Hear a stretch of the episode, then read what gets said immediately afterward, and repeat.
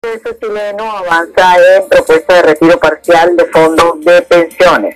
Banca y Negocios destaca que Wall Street abrió mixto con optimismo por datos de empleo en los Estados Unidos. España retrocede en libertad económica por gasto público y marco empresarial. Brasil pierde 38 mil millones de inversión extranjera por la pandemia.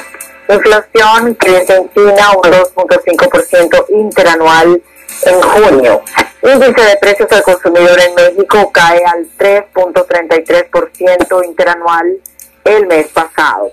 Finanzas Digital destaca que más de 1.3 millones eh, solicitaron subsidio por desempleo en los Estados Unidos.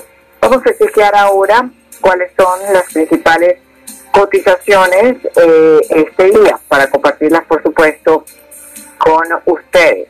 Les comentamos, el Banco Central de Venezuela tiene como cotización del dólar oficial 211.675,01 bolívares por dólar, mientras que el dólar paralelo se está cotizando en 220.036,49 según Monitor Dólar. La cotización del Bitcoin, de acuerdo a CoinMarketCap, se ubica en 9.249,77 dólares. Dash, 71,60 dólares. Ethereum, 241,44 dólares.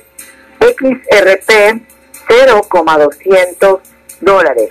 XTP, 0,079 dólares. Bolívar Coin, 0,0100 11 dólares.